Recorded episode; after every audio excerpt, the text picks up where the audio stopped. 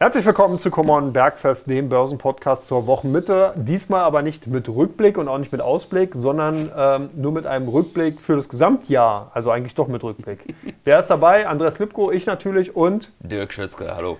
Sehr schön. Ja, Dirk, jetzt haben wir sozusagen hier lange in unserer Mottenkiste rumge äh, rumgekramt und haben doch einige Themen rausge schüttelt und rausholen können, die hat man teilweise schon wieder vergessen. Ne? Das war immer so. Wenn man zum Jahresende mal guckt, was war eigentlich so, dann kommt einem das immer so vor, als wenn eigentlich nicht wirklich wesentlich viel passiert ist. Aber wenn man so tiefer reingeht, waren doch ganz schön viele Dinge da. Was fällt dir so ein, so ad hoc mal aus dem Nähkästchen geplaudert? Das Jahr ist ja schon so lange her, der Jahresanfang. Ja.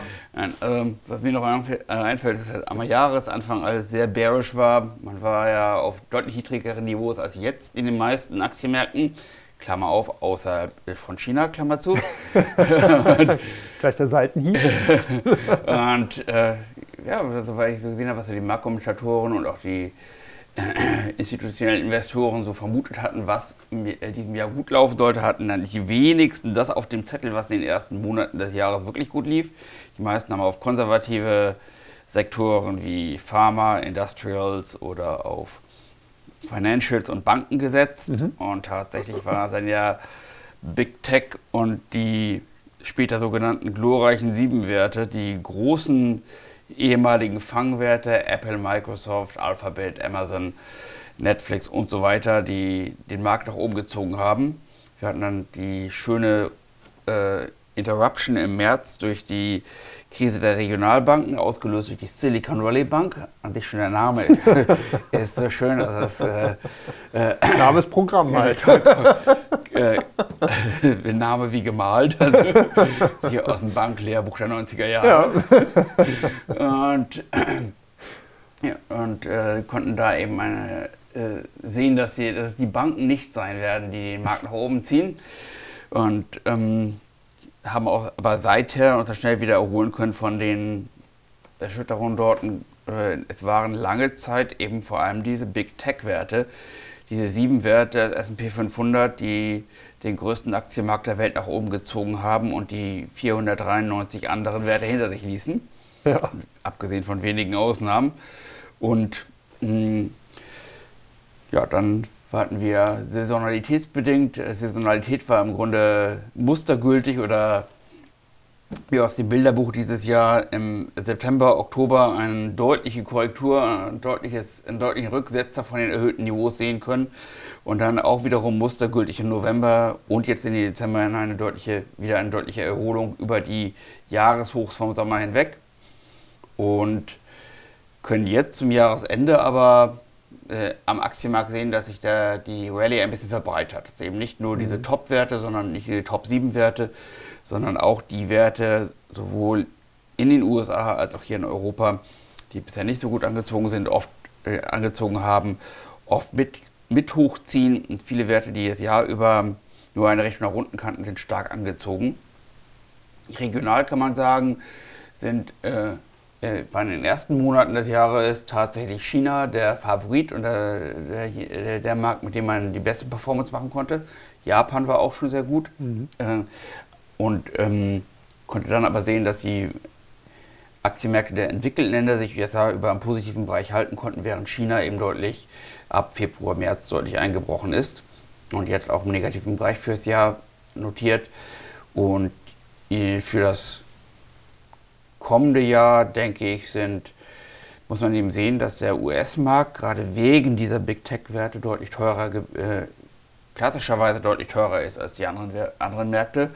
Gerade weil äh, der US-Markt eben auch wegen seiner Liquidität, wegen der Wettbewerbsfähigkeit des, des Finanzmarktes tendenziell immer etwas teurer äh, bewertet ist, aber, eben, aber dieser Spread ist eben sehr deutlich. Und da muss man gucken, wie sich im Laufe der nächsten Monate ins neue Jahr in 2024 hin entwickelt. Zum, also für das Jahresende, glaube ich, ist diese Saisonalität eben sehr stark und will, der Aktienmarkt will steigende Kurse sehen. Und darüber hinaus werden dann die Fundamentals wieder wichtiger. Das ist so meine These, die ich mal herumstellen möchte. Ja. Wie siehst du das? Ja, zumindest äh, fand ich es ganz spannend. Äh, gefühlt kann ich mich noch dran entsinnen, am Januar oder im Januar war das so ein Gefühl wie 2022 der Start. Ne? Also mhm. alle haben gelauert, du hast bereits gesagt, Recovery Trade Europe wollte man in 2022 schon machen, dann kam der Ukraine-Krieg. hat sozusagen nicht funktioniert. Da hat man gehofft, okay, aber 2023 muss es ja dann funktionieren.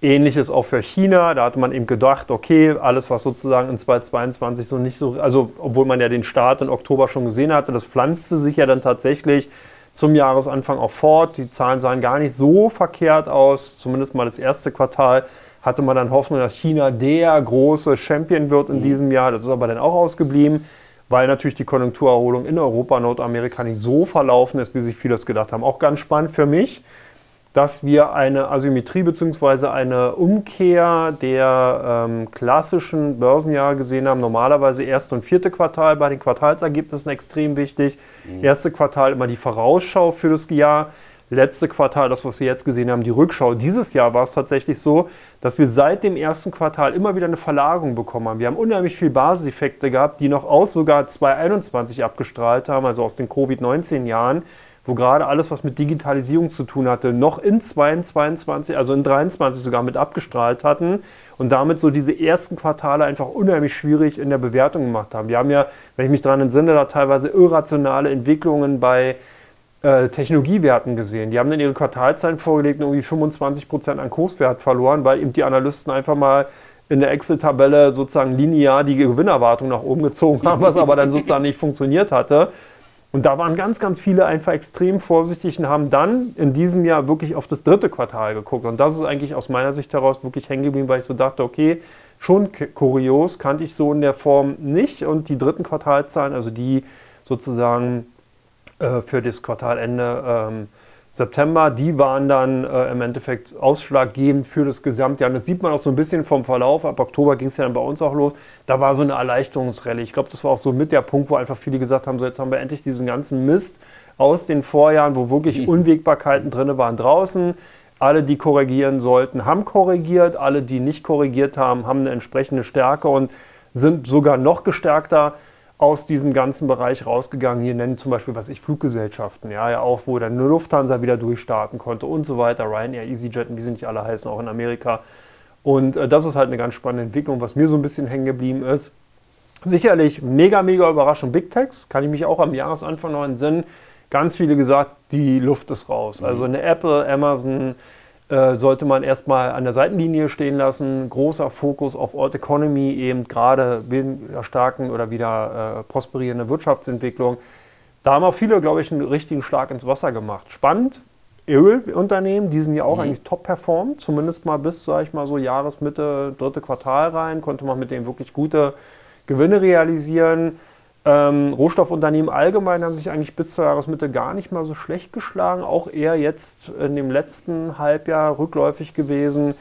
Und ähm, ja, war sicherlich auch der ganzen Tatsache natürlich der Entwicklung an den Energieträgermärkten geschuldet. Wir hatten im ersten Quartal noch das Inflationsthema, was auf einmal hochgekommen ist. Also wirklich nicht nur hochgekommen, sondern buchstäblich wie ein Shootingstar durch die Decke. Angst war da. Wir hatten sehr, sehr dramatische Preissteigerungen gesehen. Das kann man gar nicht anders sagen. Ich hatte so sogar Zahlen von 10% noch im Kopf, 12%, 14% in einzelnen Wirtschaftsräumen in Europa. Spanien waren teilweise sehr, sehr hart davon betroffen gewesen. Auf Monatssicht muss man ganz klar sagen, nicht auf Jahressicht.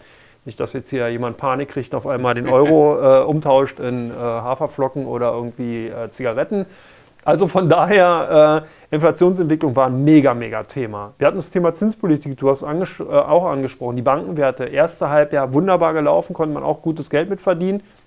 Zumindest ausgenommen amerikanische mittelgroße Banken. Mhm. Da waren der Silicon Valley Bank und einige andere Aspiranten. Signature Bank fällt mir noch ein, den Namen fand ich so cool, weil das war da ist halt auch der Name Programm gewesen. Die Signatur, die die hinterlassen haben, die ist auch einmalig gewesen. Egal, gut, wir können lachen, andere nicht. Ähm, das ist sicherlich auch noch ein ganz, ganz klarer Drohfaktor gewesen. Da wusste man auch nicht, wie kriegen wir eine Bankenkrise 2.0, wie wird sich das auswirken. Und da muss man wirklich sagen, ähm, im Gegensatz zu 2007, 2008, wo ich ja logischerweise auch mit, mittendrin war, statt nur dabei, ähm, ist diesmal wesentlich besonder agiert worden. Also das muss ich sagen, da muss, muss man wirklich sagen, da haben die Notenbanken auch gelernt und das ist auch gut so ganz, ganz besonnen agiert im Endeffekt. Äh, wirklich, äh, ich glaube, da gab es auch die erste Zinspause auch avisiert, zumindest auch vom Wording her wirklich ein sehr guter Umgang äh, mit dieser ganzen Krise gewesen. Die anderen Banken haben auch teilweise dann sofort die Aspiranten im Endeffekt vom Tisch genommen, die dann da in Flammen standen. Und die Großbanken waren auch stabiler. Genau. JP Morgan. So ja. sieht's aus. Ne? Also die ganzen Banken hatten eine ganz andere äh, Ertragssituation, genau. auch hatten nicht so viele äh, Brandflächenbrände äh, da an den Bilanzen stehen. Äh, wir hatten natürlich auch den Immobiliensektor, der gestärkt, also beziehungsweise noch dann zum Jahresanfang gestärkt aus dem letzten Jahr und aus den Preissteigerungen rauskam, der auch in diesem Jahr ja dramatisch äh, sich äh, korrigiert hatte. Gerade in Deutschland, in den USA, viele Gewerbemobilien einfach auch in Flammen stehen und so weiter. Also viele, viele Faktoren, die äh, auf jeden Fall eine ganz, ganz wesentliche Rolle gespielt haben. Ähm, ja, Konjunkturangst kann man eigentlich auch sagen. Ne? Inflation hat natürlich auch wieder die Frage geworfen, wie werden sich die Unternehmensentwicklungen, also Ergebnisentwicklungen darstellen. Ähm, ist natürlich auch die Frage zukünftig. Also wie wird dann sozusagen die Inflationsentwicklung bleiben? Gucken wir oder Konjunkturentwicklung sich auswirken auf die durch die Inflationsentwicklung, gucken wir natürlich dann in der nächsten Woche bei der Vorausschau mal drauf. Aber das war so ein bisschen der Punkt. Und was ich ganz spannend fand, es gibt äh, einige äh, Börsenweisheiten, die sich tatsächlich in diesem Jahr bewahrheitet haben. Und zwar das gute alte Time in the Market beats Market Timing. Konnte man eigentlich gar nicht besser in diesem Jahr machen. Oh, ich hoffe, absolut. das hast du bei dir auch gemacht. Dein Portfolio ist wahrscheinlich durch 99% Gewichtung Nvidia buchstäblich durch die Decke geflogen. Ich bin natürlich der typische Daytrader. du hast ein Markttiming betrieben. Also, mit meiner Performance, also meinem großen Portfolio, im Com-West-Portfolio bin ich sowieso zu zufrieden. Ja. Das ist natürlich mein großes ETF-Portfolio und meinem kleinen, wo ich äh, versuche mit meinem äh, Einzelwerte-Portfolio rumzuzocken, bin ich mit meinem, meiner starken US-Gewichtung auch zufrieden. Und also alles richtig gemacht. Ich vermute, du hast recht. Du hast natürlich dann ein bisschen mehr Optionen und Futures und nee, nee, natürlich an den Terminmärkten aktiver, nee, nee, Zockaffiner. Nee, nee, nee. Äh, Nvidia. Gehen wir darauf nochmal zurück, bevor wir, bevor wir uns hier zu Wollte sehr... Bringen. äh, nee, alles gut. Bevor wir zu sehr in Einzelheiten uns verlieren. Äh, sicherlich auch das Thema AI, KI, die beiden äh, Buchstabenkombinationen, die ja eigentlich im Keimgeschäftsbericht fehlen. Ich glaube, selbst mhm. der Klopapierhersteller aus Amerika hatte mittlerweile irgendwelche AI-Anwendungen in seinen Produktionsvorgängen drin, was auch spannend war. Auch gerade zum Jahresanfang hat man einfach gesehen, ähm, ChatGPT hat ja sozusagen eine neue Zeitenwende hervorgerufen, wenn man so will. Ne? Also gerade Oktober 2022 ist ja gelauncht worden, mhm. sondern abgestrahlt hat man gedacht, okay, das ganze Ding ist jetzt durch. Aber dann kam eben Nvidia und hat gesagt, nee, nee, nee, äh, das ist für uns wirklich ein Thema. Und man hat die Quartalzahlen gesehen, die ja dann wirklich quartalsweise also wirklich auch ein Novum äh, in dem Bereich ge, äh, gebracht haben. Das ist mir, glaube ich, muss ich lange zurückdenken, Dotcom-Blase 98, 98, 99 sind so Zeiten, hat man solche Wachstumszahlen gesehen. Da hatten die Unternehmen aber noch nicht solche Marktkapitalisierung. Nein, und vor allen Dingen, da ging es auch noch ganz anders zur Sache. Da hatten sich mich nachher viel als Lug und Trug herausgestellt, wenn ich so an einige Unternehmen denke. WorldCom. da hat man nicht basierend auf KGV, sondern auf Klickrate. Ja, da hat man auf Klickrate und Burnrate war auch so ein schickes Ding. Nein, das hat man diesmal bei Nvidia nicht und hoffe, ist auch nicht so. Aber das ist wirklich schon äh, im Endeffekt ein Novum gewesen. Ich glaube, die haben jetzt auf Jahressicht ihren Gewinn und Umsatz vervierfacht und wollen den tatsächlich in den kommenden Jahren nochmal vervierfachen. Oder ja, doch vervierfachen. Also das sind Zahlen, die sind den Umsatz, ne? Ja. Gewinn ver, ver 13-fach, glaube ich. Ach so, oder sogar so. Also das sind Zahlen, die sind äh, jenseits von Gut und Böse. Und äh, genau, klar, weil die Margen natürlich entsprechend groß sind, hast du recht. Äh, ist, nicht, äh, ist ja nicht proportional. Und äh, genau, AMD ins gleiche Fahrwasser gekommen. Mhm. Ne, Im Endeffekt vor kurzem so ein bisschen eigentlich der Titel, wo man lange gedacht hat, die werden so ein bisschen ins Hintertreffen kommen bei Nvidia, aber. Der erste Verfolger. So sieht es aus. Und zwar auch der, glaube ich, der ernstzunehmende, wenn man so mhm. will, ne, oder ernstzunehmendste. Äh, denke ich auch, damit sollte man vielleicht. Keine Dortmund-Witze. damit sollte man auf jeden Fall im kommenden Jahr auch nochmal rechnen, aber wie gesagt, gehen wir ja dann in der nächsten Woche darauf ein. Mhm.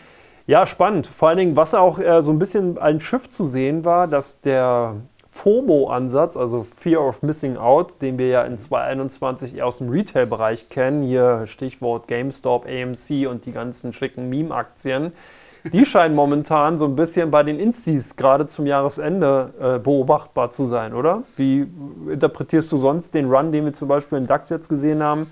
Sechs Wochen, also seitdem du hier, also das auch nochmal für alle Zuhörer und Zuhörerinnen, seitdem Dirk sozusagen hier bei dem Podcast dabei ist. Ihr könnt also einen DAX-Chart aufrufen und genau am Tiefpunkt im Oktober, da haben wir, glaube ich, die erste Aufzeichnung zusammen gemacht und seitdem 2100 Punkte plus. Da haben wir gedacht, da müssen wir eingreifen. du hast dein ETF-Portfolio entsprechend umgeschichtet. Logisch. Da haben Frau Lagarde und Herr, Herr Paul uns zugehört. Nein, im Ernst. Ähm, ich denke, dass im Moment auch in einigen Marktsegmenten fängt es langsam an, dass da ein bisschen Blasenelemente drin sind und dass man äh, ein gewisser Übermut bei einigen erkennbar ist. Da wird sich dann zeigen müssen, wie das im Januar und im Februar, wenn dann die Fundamentaldaten ein bisschen relevanter werden, äh, sich das, äh, wo sich dann der, der Schaum ein bisschen legt und das ein bisschen weniger blasenartig wird. Also ich denke schon, dass wir mh, mm, da im Moment sehr trendgetrieben nach oben gehen. Na gut, das kommt ja auch nicht von ungefähr. Ich habe das jetzt natürlich ein bisschen salopp formuliert und auch ein bisschen ketzerisch halt den äh, Instis jetzt den FOMO-Ansatz ins, äh, in den Mund oder ins Wort gelegt oder ins Ohr. äh, man darf halt auch nicht vergessen, was man gesehen hat bei den Quartalzahlen bei den Unternehmen waren, ja, waren teilweise rückläufig, haben aber trotzdem eine unheimliche Robustheit trotzdem gezeigt. Also man hat gesehen, dass die Unternehmen gerade auf der Kostenseite viel gemacht haben. Und das war, denke ich mal, ist so ein Punkt, der insbesondere für das kommende Jahr sehr, sehr spannend wird. Das heißt, man hat gesehen, ja, Umsätze sind rückläufig, aber es waren viele Branchen, wo trotzdem die Gewinnsituation nicht so dramatisch eingebrochen ist, wie man es hätte erwarten können. Gerade wenn man eben von der Situation ausgeht, steigende Inflation führt natürlich auf der EDUCT, also auf der Ausgangsproduktseite und auf der Lohnseite, ja oftmals zu steigenden Kosten und dem wurde massiv entgegengewirkt. Also nicht nur durch Personalabbau, weil wir haben ja nach wie vor den Fachkräftemangel in vielen Bereichen, sondern wirklich durch schlankere äh, Strukturen, einfache Prozesse, Integration von Technologien, Digitalisierung und all diese ganzen Geschichten kommen eben rein. Und das ist wirklich spannend. Also das heißt, mhm. ich bin das erste Mal auch überrascht worden, ähm, genau, zum Beginn eigentlich der Covid-19-Pandemie 2021 so in dem Dreh, als eben gerade so Großunternehmen wie eine Deutsche Post, eine Adidas unheimlich agil geworden sind. Also ganz schnell von ihren Geschäftsmodellen umgestellt haben, Prozesse umgeändert haben, sich auf die Situation eingestellt haben. Aber auch eine Lufthansa darf man ja auch nicht vergessen. Das sind ja wirklich dramatische Ereignisse gewesen, die da passiert sind. Und die Unternehmen haben aber diese Flexibilität erhalten und konnten die sozusagen jetzt auch eben seit der Ukraine-Krise im Endeffekt mit übertragen. Guck dir den BASF an. Ich meine, die sind so mhm. dramatisch mhm. in 2022 gerade von den Ereignissen am Strom. Äh, äh, äh, Markt getroffen worden und haben aber trotzdem gerade noch im ersten Quartal gar nicht mal so üble äh, Gewinn- und Umsatzzahlen eigentlich vorgewiesen. Man hatte also hier wirklich dann natürlich erstmal im ersten Schritt die äh, Preissteigerung weitergeben können. Das blieb ja dann aus, aber nichtsdestotrotz also wirklich eine ganz, ganz gute Flexibilität und eine Robustheit an den Tag gelegt, was, glaube ich, ganz aufsichtsreich für 2024 werden könnte. Also deswegen, und ich glaube, das ist natürlich der Aspekt, wo einfach Instis sagen, hey, komm, ich muss dabei sein. Heute haben wir es gesehen, wir nehmen ja entsprechend da auf, äh, wo BSF jetzt auf 4% im Plus liegt, weil die UBS sich positiv geäußert hatte und gesagt hat, Chemiesektor könnte interessant werden. Aber das sind alles Dinge, die gucken wir natürlich im nächsten Jahr dann nochmal genauer an. Aber das sind halt so Punkte, die sind halt unheimlich spannend und können äh, sollte man im Hinterkopf behalten. Also viele Dinge, die wirklich auch ein quasi Novum darstellen. Mhm. Ne? Also von daher, ja, eigentlich ein ganz spannendes Jahr, aber auch nicht einfach. Ich genauso. Also Produktivitätsdaten sind da ein wichtiger Punkt. Ja.